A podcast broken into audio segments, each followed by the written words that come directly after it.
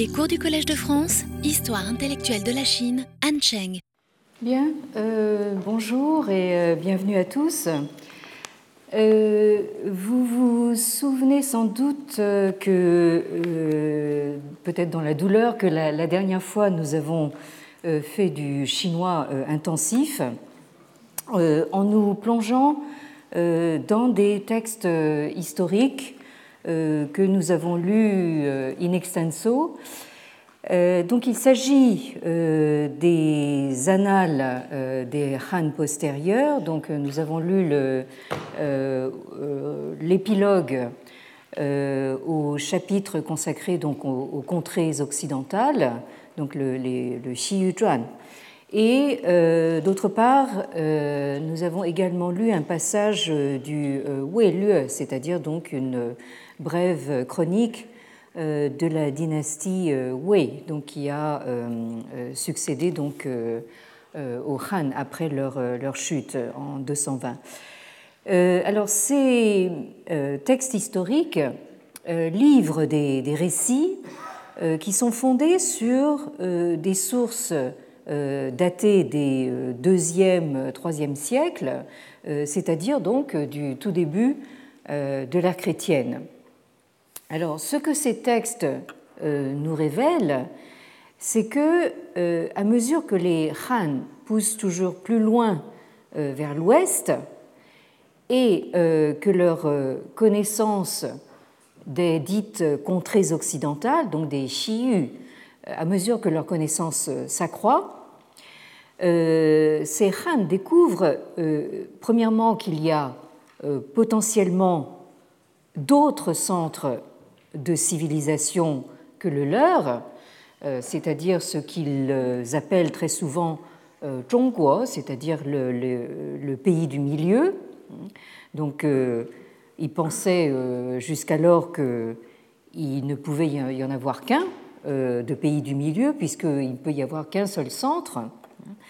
Et là, ils entendent parler donc d'un pays lointain qu'ils appellent Qin, euh, et dont on comprend qu'il s'agit donc de l'Empire romain, euh, auquel donc ces mêmes euh, Han vont jusqu'à donner le nom de leur prédécesseur, c'est-à-dire la, première dynastie impériale, Qin, donc, en lui accolant en plus le qualificatif grand, hein, Ta donc le grand Qin.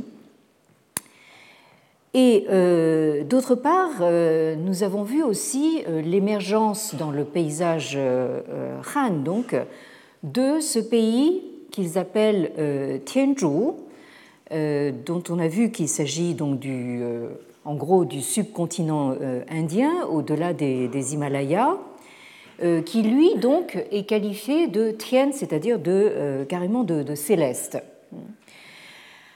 Euh, et euh, la deuxième chose, c'est que euh, ces Han découvrent sur le tard l'existence donc dans ce royaume céleste de, de Tianzhu de celui qu'ils nomment d'abord Futru, donc que vous avez que vous avez ici en haut de la diapositive. Donc Futru, c'est la première euh, translittération chinoise donc, euh, du Bouddha. On en aura d'autres par la suite, euh, comme Fuotuo, et donc la translittération qui va rester ensuite, ce sera Fuo, tout simplement pour le Bouddha. Donc nous avons vu justement en lisant cet épilogue des, annales des Han postérieurs que les Han se demandent à cette époque, donc nous sommes au premier siècle de la chrétienne, comment il se fait que euh, leurs prédécesseurs sous les Han antérieurs, c'est-à-dire donc les deux siècles avant euh, Jésus-Christ, euh, n'avaient jamais entendu parler de ce Bouddha. Donc ça, c'est tout le, propos de, de, cet épilogue, hein. alors que les récits les plus prodigieux euh, circule sur le compte de ce personnage. Nous avions vu la dernière fois que on lui attribue une légende selon laquelle il a été conçu et il est né de façon miraculeuse. Vous vous rappelez peut-être que, sa mère est tombée enceinte de lui en rêvant d'un éléphant blanc. Hein. Euh, et qu'il est euh, sorti donc du flanc de, sa mère et dès sa naissance, euh, nous avons vu qu'il manifeste des signes physiques distinctifs caractéristiques d'un être extraordinaire qui est donc de couleur d'or et qui est capable de, marcher à peine sorti du, ventre de sa mère. Hein. Donc tout ça, ça nous donne le portrait donc d'un personnage absolument euh, hors norme. Mais euh, nous avons vu aussi que, au fond, ces premiers témoignages sur Tianzhu, donc sur ce monde indien, et en particulier sur le personnage du Bouddha, montre une, certaine euh, ambivalence. Il y a une, très forte ambivalence dans l'évaluation qui est donnée justement de, ce, euh, de cette connaissance toute, euh, toute neuve. Donc d'un côté, Tianzhou est décrit comme un, un, autre centre de civilisation. les, textes chinois le disent, c'est un lieu où ont vécu des sages. Hein. mais, mais c'est un grand mais, euh, les textes ajoutent immédiatement qu'il n'est rien que ces sages de, ce Tianzhu apportent de nouveau par rapport aux sages chinois, hein, à tel point que les textes se demandent si euh, ce ne serait pas en fait l'enseignement euh, des sages chinois qui s'est retrouvé donc au Tianzhu. Et d'autre part, euh, comment dire, l'éloge à la toute fin donc, euh, de ce chapitre consacré aux contrées occidentales, cet éloge euh, appelé Zan, qui se présente sous forme de, vers rimés. Donc, cet éloge nous, nous dit donc Chun donc c'est euh, c'est roux, c'est-à-dire donc c'est une appellation générique euh, pour les euh, peuplades justement du Grand Ouest et ça comprend en particulier des peuplades considérées comme barbares par les, par les Chinois. Donc ces, ces peuplades de, de, l'Ouest sont certes très, comment dire, trans, c'est-à-dire très, très pures, hein, et elles sont euh, en dehors euh, du, ciel, mais en même temps, on vous dit qu'ils ont une, nature euh, un petit peu, comment dire, débauchée et, vaine. Hein. Donc, dans, ces quelques vers, on a toute l'ambivalence de cette première perception chinoise donc, du monde indien. Et selon cette perception, les euh, textes bouddhiques, hein, ce qu'ils appellent donc les, les euh, hein, donc les sutras bouddhiques, n'apportent rien de nouveau par rapport donc aux sagesses chinoielles et certaines interprétations vont même jusqu'à suggérer que au fond, ces sutras bouddhiques pourraient même avoir été inspirés donc euh, par, les sages euh, chinois. Euh, c'est ce que dit en particulier donc, cette phrase de l'épilogue dans, les annales des, des Han postérieurs. Donc, cette phrase que j'ai surlignée en rouge ici.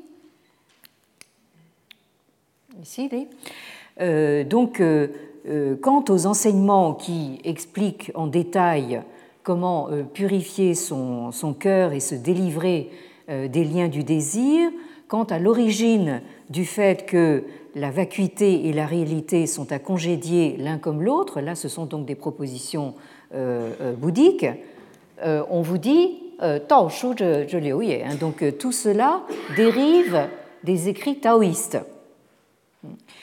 Et de la même façon, donc, dans le passage du, Wu que nous avons lu la dernière fois, vous avez cette avant-dernière phrase aussi qui est très, très révélatrice. Hein.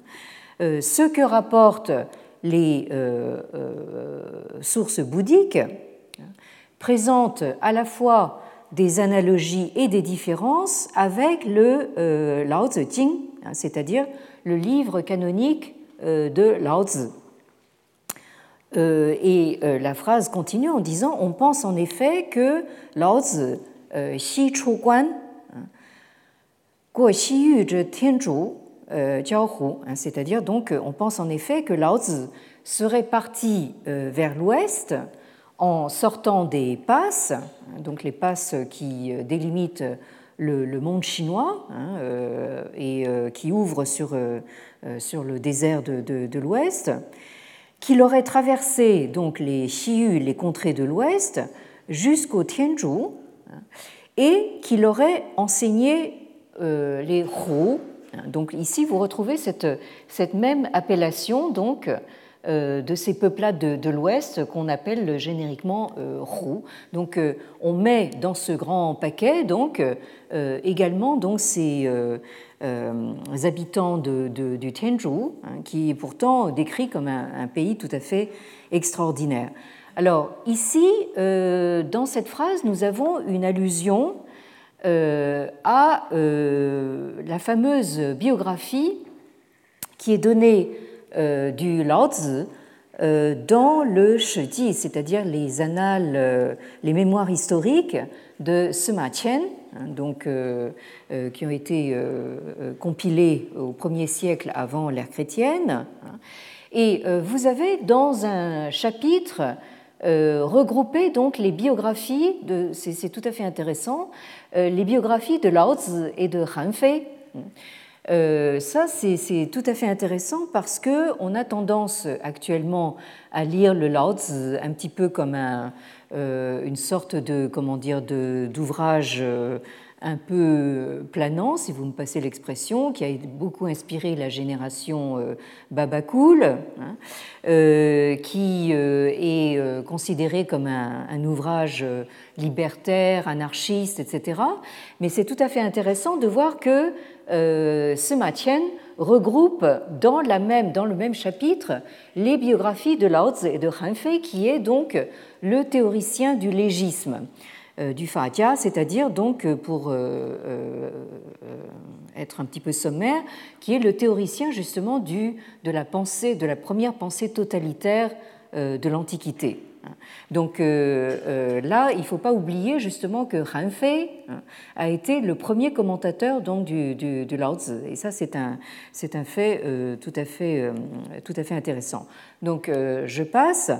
Ici, donc, euh, je vous ai reproduit euh, la, fin de la biographie donc, euh, de Lao qui est naturellement très, tout à fait légendaire, et où on vous dit ceci. Donc, Lao Xiu dao de, qi xue, yi zi yin, wu ming wei wu. Donc, Lao Tzu, donc, littéralement le vieux maître, hein, cultivait donc le Tao, c'est-à-dire la voix, et le Te, c'est-à-dire ce qu'on a, a traduit conventionnellement par la vertu. Hein. Donc c'est pour ça que le livre du Lao Tzu euh, est également connu sous le titre de Tao Te Ching, c'est-à-dire donc de livre canonique de la voix et euh, de la vertu. Mais Te, ici, il faut le comprendre comme une forme de puissance, euh, puissance charismatique. Hein. Et euh, donc son qi c'est-à-dire littéralement son étude, hein, son, courant de pensée, disons, hein, se donnait littéralement pour wu, c'est-à-dire pour tâche, pour objectif, de zi yin wu c'est-à-dire donc littéralement de se cacher, de rester caché, c'est-à-dire dans le, dans le dans l'érémitisme, de, vivre retiré, Wu sans, euh, littéralement sans nom, hein, euh, c'est-à-dire sans essayer de se faire une réputation. Hein. Donc c'est euh, ici nous avons une voix du Lao Tzu qui est la voie justement du retrait enfin, du, monde du monde en général et du monde politique en particulier, hein, du retrait des affaires. Hein. Donc c'est euh, quelqu'un qui choisit euh, de vivre, de vivre euh, reclus, enfin retiré, et sans essayer de se montrer au monde et de se faire une réputation.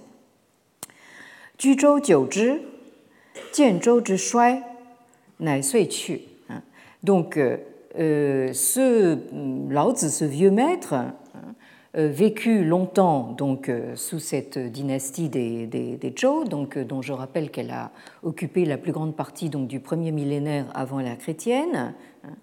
Et voyant donc le, déclin, la décadence de, des, des Zhou, hein, il, il décida donc de partir.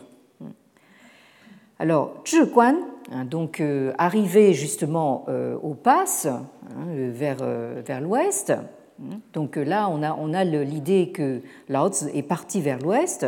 Donc, arrivé à la passe, donc, Guanling Yin Xiyue, donc le, commandant ou le, gardien donc, de, de, la, de la passe, un, certain Yin Xi, lui dit euh, donc, euh, euh, maître, hein vous êtes sur le point donc de vous, littéralement de vous cacher, c'est-à-dire de vous retirer du monde. et donc, il faut, tiens, il faut vraiment que je vous demande de d'écrire un livre pour moi. Hein. Euh, c'est-à-dire donc, euh, vous ne pouvez pas euh, disparaître comme ça, il faut que vous laissiez donc un, un écrit.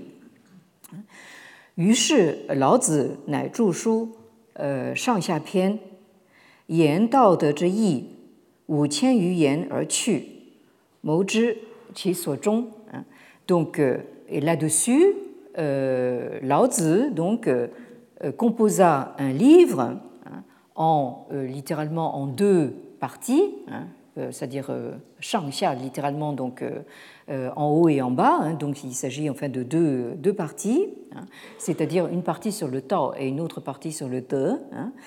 et il s'agit donc d'un ouvrage qui parle donc du Tao de la voix et de sa vertu ou de sa puissance. Euh, en euh, un peu plus de 5000 euh, mots. Hein. Et donc, à la suite de ça, tu, il partit, hein, Lao partit, et nul ne sait hein, où il a fini, littéralement. Et donc ici, vous avez donc cette, cette légende de Lao qui part vers l'ouest sur son buffle. Donc là, c'est une représentation euh, qui a été euh, qui, que, l'on voit un petit, peu, un petit peu partout. Donc ça, c'est vraiment la, légende de, Lao Tzu qui est partie sans que nul ne sache où il a disparu. Alors, sur cette biographie légendaire du, du, Lao Tzu est venu se greffer hein, euh, au moment où le bouddhisme commence à apparaître en, Chine, hein, euh, des, euh, comment dire, des fioritures hein, qui vont avoir des, conséquences assez considérables, comme vous allez le voir. Hein. parce que, en fait, au moment où la présence bouddhique commence à se faire sentir en Chine, on va y venir tout de suite, on en a des, euh, traces, euh, y compris des traces archéologiques, à partir des premiers siècles de l'ère chrétienne. vous avez en même temps l'émergence de mouvements sectaristes, religieux, que l'on a qualifiés de, taoïstes. Et en particulier, vous avez ce mouvement qu'on a appelé des Huangjin, donc vous avez l'expression donc en haut de la diapositive, c'est-à-dire euh, le mouvement des euh, turbans jaunes. Euh, donc, qui éclate donc en l'an 184 de l'ère chrétienne. Hein, qui dure à peu près une vingtaine d'années, donc à peu près jusqu'en 204. Hein. Donc là, nous sommes véritablement à la toute fin de l'époque de l'époque Han. Donc, donc là, vous voyez que il s'agit d'une époque très, très agitée. Donc, vous avez au milieu de, la confusion générale donc ces, ces, mouvements religieux qui, qui commencent à, à émerger et on peut dire que c'est justement à la fin de ces euh, Han postérieurs donc, euh, que commencent à apparaître euh, des formes religieuses du taoïsme.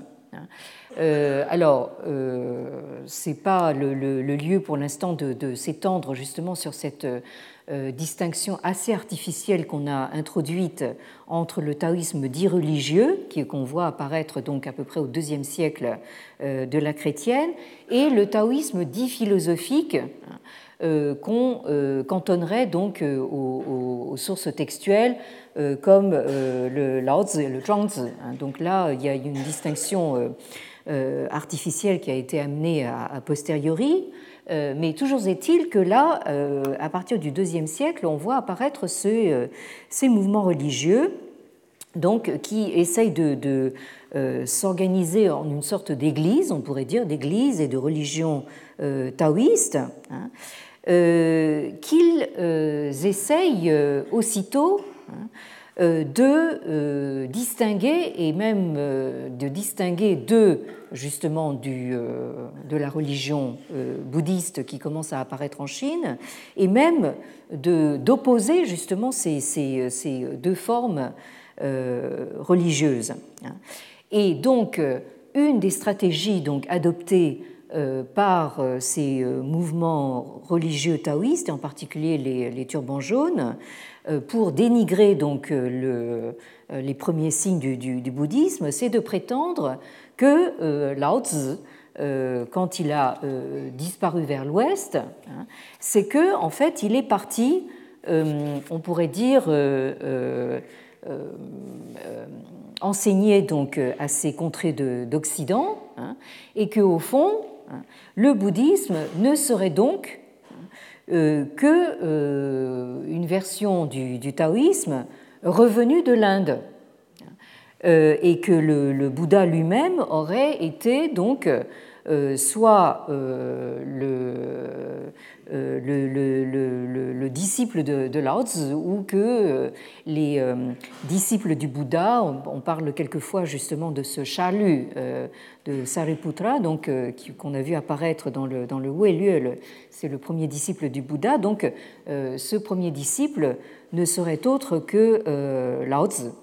Donc vous voyez un petit peu comment, euh, justement, quand on est confronté à quelque chose de très étranger et qu'on est en compétition avec cet apport de l'étranger, on essaye de récupérer finalement la chose en tirant la couverture vers soi. Donc ça, c'est cette euh, légende euh, de, de Laos euh, disparaissant à, l'ouest est récupérée de cette manière. Hein. C'est-à-dire, au fond, maintenant, on, a le fin mot de l'histoire. En fait, Lao Tzu était parti donc enseigner aux, Indiens, hein, et finalement, le, message du, Bouddha n'est autre que finalement un retour donc du, taoïsme après un passage par, l'Inde. Alors, euh, ce qu'il faut euh, bien voir, c'est que euh, le, bouddhisme des, Han s'est d'abord adressé à un public populaire. Et c'est seulement après, beaucoup plus tard, qu'il a commencé à intéresser donc, les, élites lettrées chinoises. Hein. Donc, dans les premiers siècles de, la chrétienne, hein, ce que euh, le, public euh, populaire euh, en, Chine, disons, capte justement du, bouddhisme, hein, c'est en fait, par exemple, les pratiques de méditation et les pratiques de contrôle de la respiration, hein, parce que là, ce sont des, choses qui sont déjà connues en, Chine. justement, dans ces mouvements taoïstes, on pratique aussi ce genre de, de techniques. Hein. Et ce qu'apporte euh, euh, les, bouddhistes hein, semblent une sorte de, variante intéressante euh, de, ces, pratiques. Et ce, sur quoi on met l'accent donc, dans, le, message bouddhique, c'est des thèmes assez facilement abordables, c'est-à-dire le thème de la compassion universelle hein, et le thème de l'accumulation de karma, hein, c'est-à-dire de, l'accumulation de, mérites, hein, pour arriver donc à renaître dans une existence euh, un peu meilleure. Hein. Euh, et donc, toutes ces pratiques se traduisent notamment donc par des dons à la communauté monastique, parce que là, ce sont des, pratiques qui vous rapportent du, bon karma. Et donc, au fond, aux yeux de ce euh, public populaire, donc euh, déjà euh, donc, habitué à des, des, cultes locaux. Le bouddhisme n'est au fond qu'une variante hein, qui ouvre en particulier une nouvelle voie vers l'immortalité. Parce que, disons, sous les, sous les Han, hein, il y a en fait cette, cette obsession de, de, de, la recherche de la longue vie et euh, si possible même de, l'immortalité. Hein.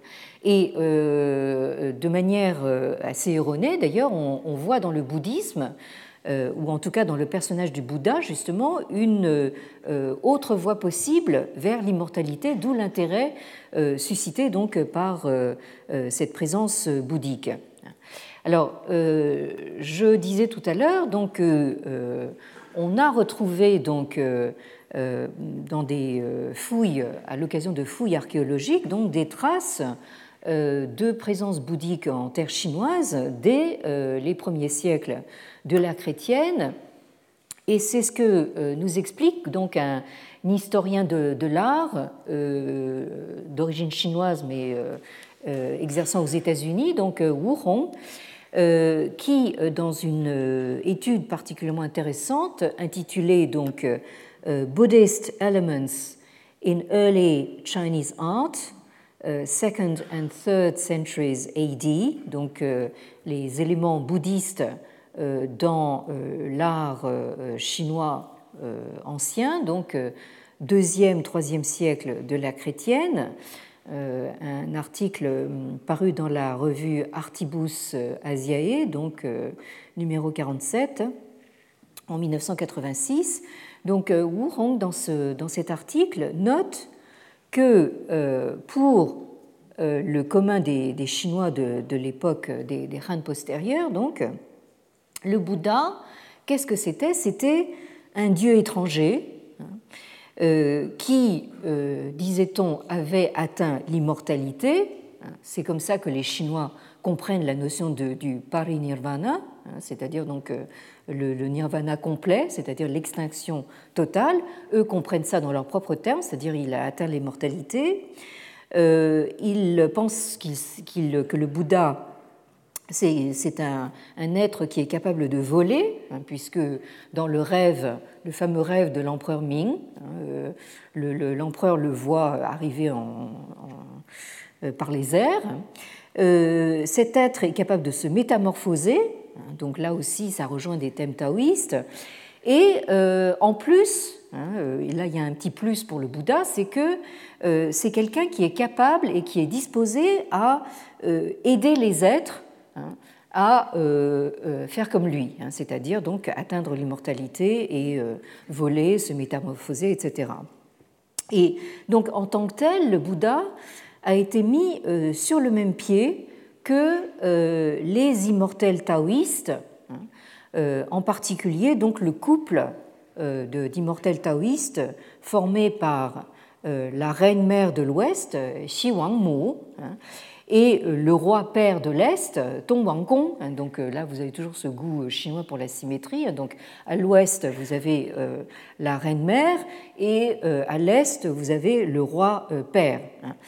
Et donc le, Bouddha, dans ses représentations que, dont on trouve la trace en, terre chinoise dans les premiers siècles de la chrétienne, euh, en quelque sorte, le Bouddha se trouve coincé donc entre euh, la reine mère de l'Ouest et le roi père de l'Est, et euh, il est associé, comme eux, au culte d'immortalité et au rite funéraire. Donc là, il y a déjà en fait une, comment dire, une, sorte de malentendu majeur, hein, parce que, encore, une fois, l'idée euh, bouddhique de, nirvana, c'est vraiment l'extinction, ce n'est pas du tout euh, l'immortalité. Et vous avez euh, ceci, hein, ces illustrations sont, tirées donc de, l'article de, Wu Hong que je viens de, citer. Vous avez en particulier le thème de l'éléphant Hein. L'éléphant indien, euh, donc, euh, dont je, disais qu'il a beaucoup frappé l'imaginaire chinois. Donc, euh, si on pense Inde, on pense éléphant. Donc, vous avez l'éléphant qui se retrouve donc au milieu d'un bestiaire tout à fait chinois. Vous avez donc le, dragon ici, le phénix ici. Hein. Donc, au milieu de, tout ça, l'éléphant est et euh, là, pour euh, vous montrer que, les Chinois persistent et signent, donc euh, l'éléphant ou même les éléphants, les défilés d'éléphants, vous les retrouvez absolument partout. Hein, ici, vous avez une, fresque donc qui a été retrouvée dans une tombe. Hein, donc là, nous sommes dans un contexte funéraire et vous vous retrouvez encore une fois le bon vieux éléphant donc indien. Alors, euh, c'est ce qui amène Wu Hong à parler de d'interchangeabilité hein, entre l'image du Bouddha et celle de ces immortels euh, taoïstes. Hein. Euh, et donc, on voit, à travers justement les, représentations iconographiques, qu'au IIIe siècle, le Bouddha a sa place, hein, réservée, si j'ose dire, au milieu donc des euh, divinités euh, taoïstes et même au milieu donc des sages confucéens. Par conséquent, donc le Bouddha est intégré dans le panthéon des, cultes, locaux. Et donc, quand le bouddhisme atteint la, Chine, hein, euh, on peut voir justement qu'il euh, il commence par euh, s'intégrer dans un panthéon donc populaire, hein, et c'est pas du tout en fait au fond pour on pourrait dire sa philosophie ou pour sa, spiritualité qu'il intéresse les Chinois. Hein.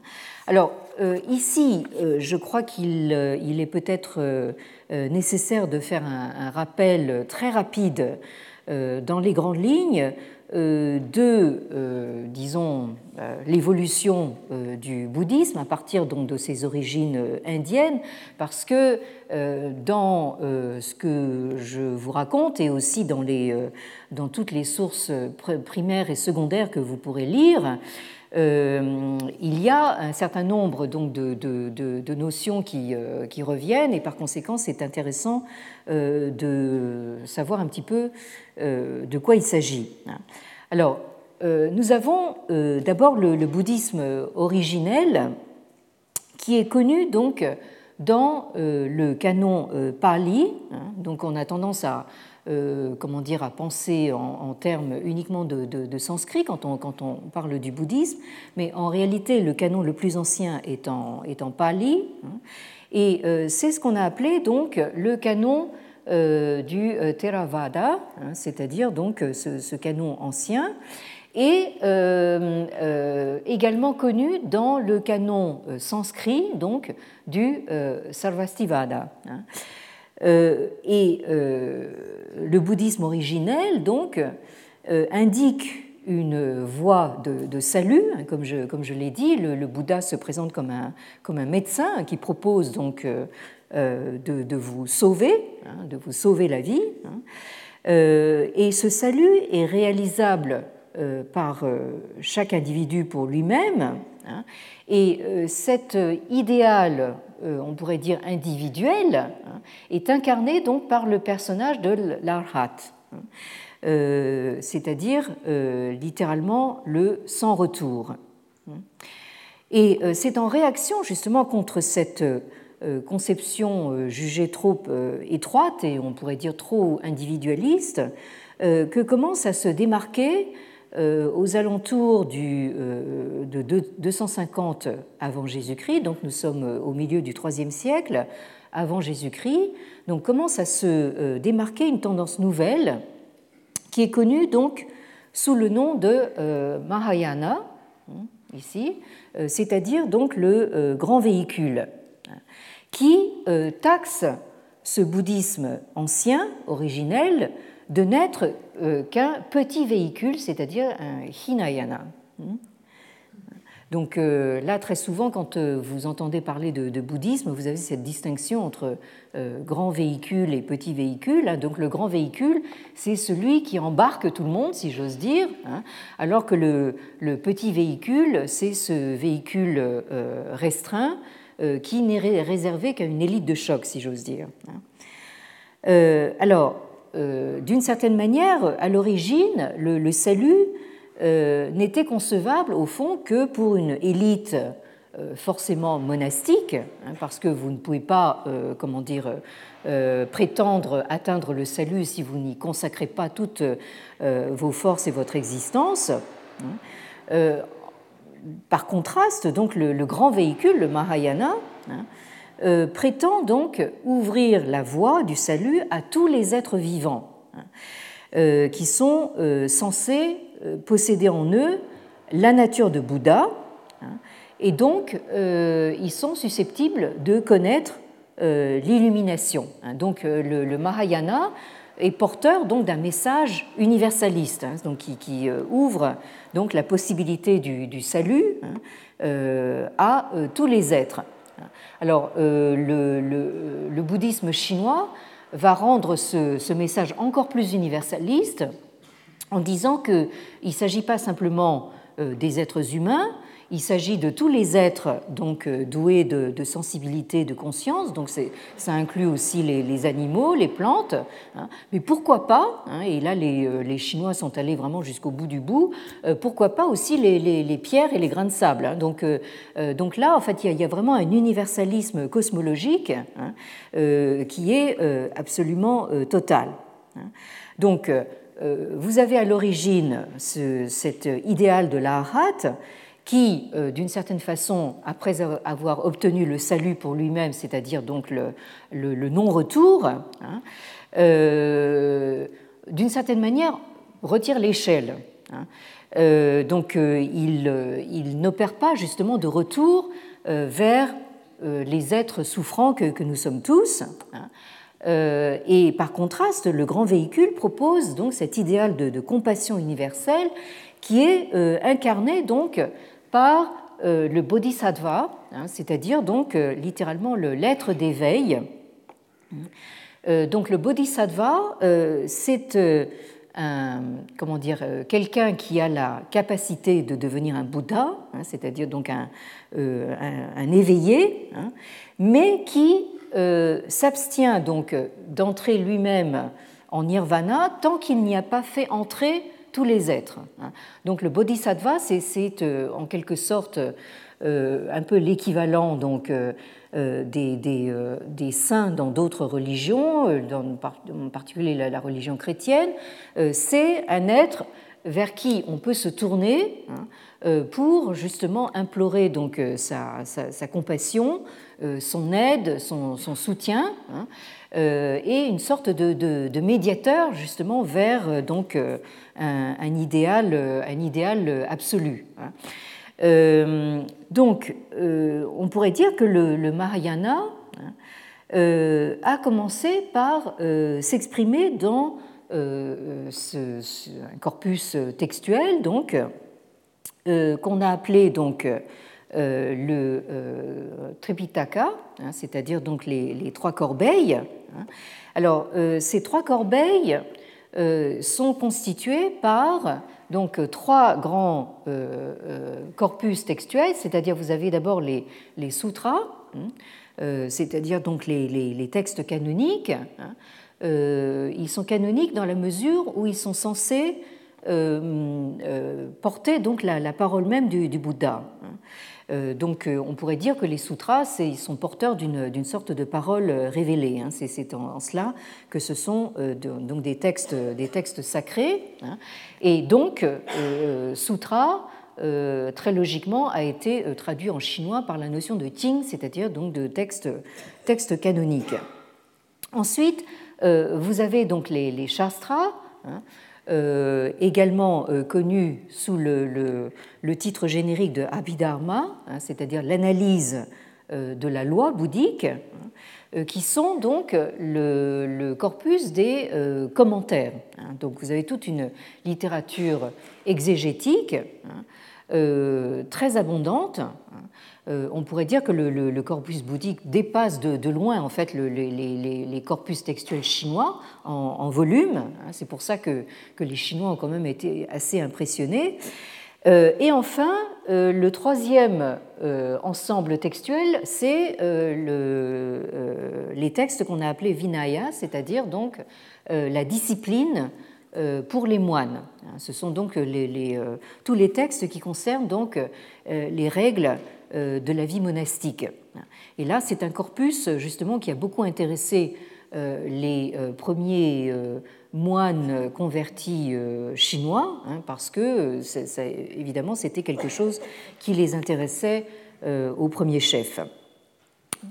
Alors, ce bouddhisme originel, donc comme nous l'avons rappelé il y, a, très peu de temps, donc le Bouddha euh, c'est quelqu'un qui est né donc au nord-est de l'Inde, hein, euh, et même en fait sur la frontière euh, indo-népalaise actuelle, donc au, pied de l'Himalaya. Hein. et donc, on peut dire que le bouddhisme a été resté, est resté confiné donc à la, à la vallée du Gange, donc au, bassin inférieur du Gange, pendant à peu près deux siècles après euh, la, mort du Bouddha historique, hein, c'est-à-dire euh, en termes bouddhiques le, parinirvana du, Bouddha. Mais euh, donc l'enseignement du Bouddha commence vers le milieu donc du IIIe siècle, au moment même justement où il s'universalise sous sa forme mahayaniste. Il commence à se répandre dans toutes les directions, hein. donc au sud vers Ceylan, hein, euh, au nord-ouest vers le Gandhara, hein, c'est-à-dire euh, donc cette euh, région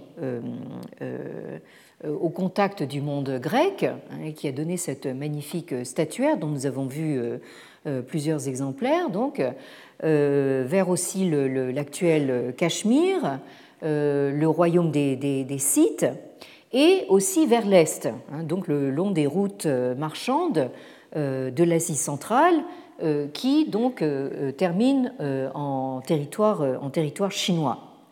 Alors, en gros, on peut dire que le bouddhisme originel, c'est-à-dire celui qui a été appelé donc le bouddhisme du petit véhicule, le Hinayana, devait rester donc implanté plutôt en Asie du Sud, c'est-à-dire donc à, à Ceylan, dans les pays actuels qu'on appelle la Birmanie, le Cambodge, euh, le Siam, le Laos, alors que la tendance donc euh, euh, plus universaliste, donc mahayaniste, devait connaître une expansion absolument sans précédent vers la Chine et de là dans tout le monde dit sinisé, c'est-à-dire vers la Corée, le Japon, le Tibet, le Vietnam. Hein, donc euh, on pourrait dire que le, Mahayana est vraiment le bouddhisme qui a été, la forme du bouddhisme qui a été privilégiée donc dans toute l'Asie euh, orientale. Alors maintenant, ce, qui euh, me paraît tout à fait intéressant, c'est que nous avons vu justement que à partir de la biographie donc du Lao Tzu, hein, construite cette, cette, légende donc d'un Lao disparu vers, l'ouest. Hein, et cette légende va jouer donc un rôle absolument majeur dans la compétition entre le bouddhisme et le taoïsme dans les premiers siècles de la chrétienne en Chine. Alors, il s'agit d'une compétition qui est d'autant plus euh, féroce qu'elle se dispute notamment donc le patronage euh, impérial, hein, le, patronage des puissants. Hein. donc euh, là, il s'agit véritablement d'obtenir quelque chose de tout à fait, concret. Hein. donc, d'où évidemment des stratégies multiples de récupération réciproque. Euh, alors, l'idée que euh, le Lao aurait disparu à l'ouest de la Chine pour euh, poursuivre sa route jusqu'en Inde, d'où il serait revenu sous la forme du Bouddha, hein, après avoir, comme on dit, converti donc les, les roues. Hein. cette idée trouve donc son apothéose dans un texte euh, à l'histoire textuelle assez, assez compliquée. Hein. donc, euh, euh, on soupçonne qu'il s'agit d'un faux, bien évidemment. il s'agit donc du Hua Jing, hein, c'est-à-dire littéralement l'écrit canonique ou le sutra sur la conversion des Hu, c'est-à-dire de ces barbares de l'Ouest. Alors, c'est un texte qui a été l'objet d'une fameuse querelle euh, euh, qui devait rebondir donc au IVe siècle, puis ensuite de nouveau au VIe, VIIe siècle. Hein. Euh, alors, on suppose que c'est un, un, sutra qui a été composé pour les besoins de la cause, hein, ad hoc, vers 300 de, de, la chrétienne. Hein. Et euh, il est assez intéressant parce qu'il témoigne justement de ces euh, relations très complexes entre bouddhisme et taoïsme. Euh, relations qui ont été étudiées de, près par un grand spécialiste du sujet, donc qui a, qui a longuement enseigné donc à, l'école pratique des hautes études, Christopher Schipper, donc un euh, savant euh, d'origine néerlandaise, hein, euh, qui a écrit un, article intitulé Purity and Strangers, Shifting Boundaries in Medieval Taoism, c'est-à-dire pureté et étranger, hein, les frontières fluctuantes euh, sous-entendu donc euh, entre bouddhisme et taoïsme, euh, dans le taoïsme médiéval. Hein, c'est un article qui est paru dans la grande revue sinologique Tongpao en 1994, c'est le numéro 80. Et donc, dans cet article, euh, Christopher Schipper donc, étudie ces euh, relations euh, très complexes entre bouddhisme et taoïsme, et en particulier donc, ce, ce, texte donc, du roi Jing. Et je voudrais vous, vous, proposer, pour notre part, de lire un passage d'un autre, autre, texte hein, qui fait partie donc, de cet ensemble euh, de, textes de, controverse entre les, entre les deux formes religieuses, euh, qui s'intitule donc le Zheng Wu Lun. Vous l'avez donc euh, sur la diapositive en deuxième partie, c'est-à-dire littéralement le traité pour rectifier Zheng. Les Wu, c'est-à-dire les fausses accusations hein, ou les critiques injustifiées, sous-entendu donc des taoïstes contre euh, les bouddhistes. Hein. Donc il s'agit là, en fait, de quelque chose, euh, d'un traité qui, qui euh, essaye de contrer justement la, thèse du, roi Hu Jing. Hein. alors il s'agit là aussi d'un texte assez curieux. on ne connaît pas l'auteur. on suppose qu'il a été rédigé au début du IVe siècle. Et donc c'est un texte euh, qui, euh, comme vous allez le voir, revient lui aussi euh, sur cette légende du Lao Tzu. Alors je lis Fu Yin Wenzi, Ji Lao Tzu Di. Ainsi, donc, Yin donc ici, il s'agit donc d'un personnage qui s'appelle Yin, hein, mais qu'on a confondu probablement avec ce Yin Xi dont il est question dans la biographie du, des, mémoires historiques. Donc Yin Xi, le, gardien de la passe de, l'Ouest, donc ce personnage, vous dit-on, était le disciple de euh, Lao Tzu. Et Lao Tzu dit hein, et Lao Tzu euh, lui-même était n'était autre que le disciple du Bouddha. Donc euh, ici, dans ce texte, on ne vous dit pas que Lao Tzu est revenu en Chine de l'Inde sous la forme du Bouddha, on vous dit qu'il était le, le, disciple du Bouddha. Il est allé vers l'ouest, vers l'Inde, euh, pour se mettre donc à l'enseignement euh, sous, la direction, la supervision du, euh, du Bouddha.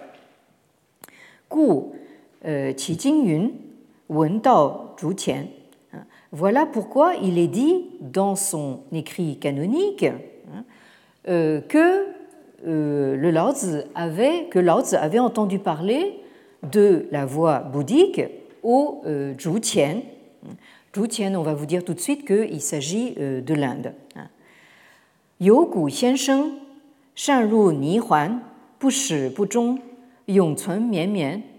Donc il y avait là un Gu Xiansheng, donc un vieux maître, qui avait, euh, euh, qui était justement assez exceptionnel pour Ru Ni Huan, entrer en nirvana. Donc vous avez ici euh, une première translittération de la notion bouddhique de nirvana, hein, donc euh, nirwan. Alors, le, ce nirvana hein, est compris comme un état push, c'est-à-dire sans commencement ni fin, hein, donc euh, de toute éternité sans interruption. Autrement dit, donc le nirvana, c'est entrer en nirvana, c'est entrer dans une forme d'éternité. C'est comme ça que c'est compris. Alors ensuite on vous dit euh, Zhu Tian hein, c'est-à-dire Zhu c'est euh, Tian Zhu, c'est-à-dire c'est donc justement le monde euh, indien. Et on vous dit donc Ni Huan, Ni Huan Zhe, Hu Yu, hein, Jin Yan Wu Wei Ye.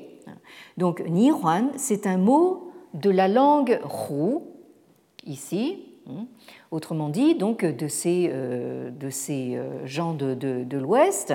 Hein. Et j'ai mis entre parenthèses donc ce mot qui se lit fan. Et nous allons voir justement ce que ça signifie. Donc, pour l'instant, donc Ni Huan, c'est un mot de la langue Hu, hein.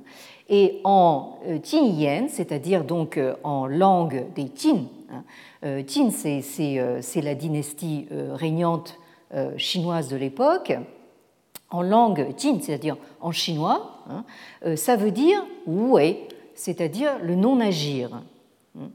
Donc là, vous avez euh, en très peu de mots des indications tout à fait intéressantes sur la façon dont comment dire, certains éléments de la doctrine bouddhique d'abord sont translittérés en chinois, Hein, sont transcrits en chinois et d'autre part, comment ils sont compris. Hein.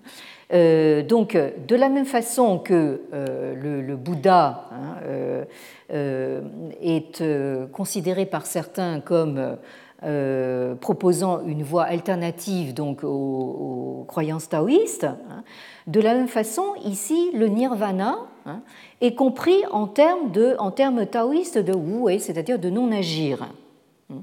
Alors ça, euh, c'est un exercice euh, de traduction ou de transfert euh, culturel tout à fait, comment dire, symptomatique. Hein. Qu'est-ce qu'on fait quand on, quand on essaye de traduire quelque chose de totalement inconnu, hein? on essaye de rapporter ça à quelque chose qu'on connaît. Hein? Donc, donc là, il est parfaitement logique que ces, ces lettrés de l'élite ou bien euh, ces gens donc euh, des, couches populaires euh, qui connaissent bien cette notion de wu et de, non-agir taoïste, Hein. C'est tout à fait normal qu'ils comprennent donc cette notion bouddhique de nirvana hein, qu'on leur montre, enfin qu'on leur, décrit comme un état d'ataraxie éternelle, hein, de, comment dire, de paix éternelle, qu'ils comprennent ça donc en termes de, de non-agir. Alors, euh, un autre. Euh, alors, ce, fan que j'ai mis entre parenthèses, c'est un, mot qui a été utilisé pour remplacer euh, roux dans des éditions ultérieures donc, de, ce, texte. Alors, nous aurons l'occasion justement. Euh, ben, plus tellement l'occasion, parce qu'en fait, la, semaine prochaine sera notre dernière séance de, l'année, mais la, semaine prochaine, je, reviendrai là-dessus. Le remplacement, justement, de, de roux par, euh, fan, qui, en est venu à euh, désigner donc le sanskrit. Hein. Mais ici, il s'agit d'une question assez complexe, donc là,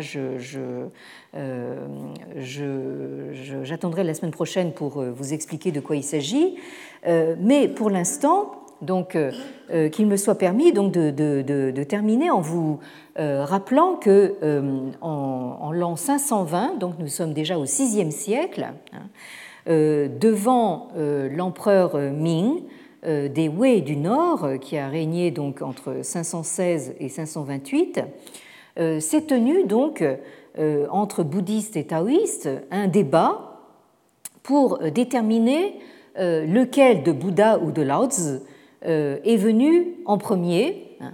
Et euh, c'est un, un, débat euh, donc, qui se situe au milieu d'une série de, débats de ce genre. C'est devenu presque une sorte de, genre en soi, hein, de réunir des bouddhistes et, des taoïstes et de, leur dire bon, allez-y, maintenant que le meilleur gagne. Hein. Donc, donc là, en fait, la question qui ouvre le débat, c'est Fo Lao Tzu c'est-à-dire le, le, Bouddha et le Lao ont-ils vécu à la même époque donc là, il s'agit de, savoir lequel est arrivé en, premier. Et euh, on n'hésite pas à amener, euh, euh, comme eau à son moulin, donc des, de faux sutras. Par exemple, ce sutra qui s'intitule donc Qingjing donc ce sutra pour propager le dharma, la, loi claire et pure, qui prétend, je cite, que le Bouddha euh, a envoyé trois disciples en Chine pour transmettre ses enseignements et convertir le peuple. Alors, euh, vous avez le Bodhisattva euh, hein, qui en Chine est connu sous le nom de Krongqiu, c'est-à-dire Confucius. Vous avez le Bodhisattva qui, qui est connu en Chine comme Yan Yuan, c'est-à-dire un disciple de Confucius. Et vous avez un disciple du Bouddha euh, qui s'appelle euh, Kasyapa, euh, qui est connu en Chine sous le nom de Lao Tzu.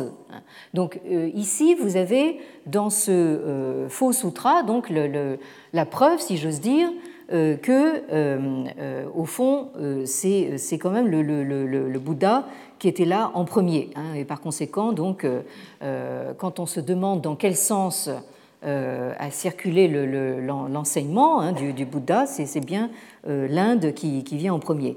Donc vous avez ce, jeu de tir à la corde hein, euh, qui témoigne de ces efforts des, Han pour tirer à, eux la, couverture bouddhique et en quelque sorte récupérer donc le, message bouddhique en essayant d'en faire un produit maison, hein, un produit donc made in China si j'ose dire. Euh, bien, bon, euh, donc euh, nous continuerons cela la, semaine prochaine, qui, comme je viens de le, dire, donc sera notre dernière séance avant donc la, reprise en décembre prochain. Merci et à la semaine prochaine. Retrouvez tous les contenus du Collège de France sur www.colège-2-france.fr.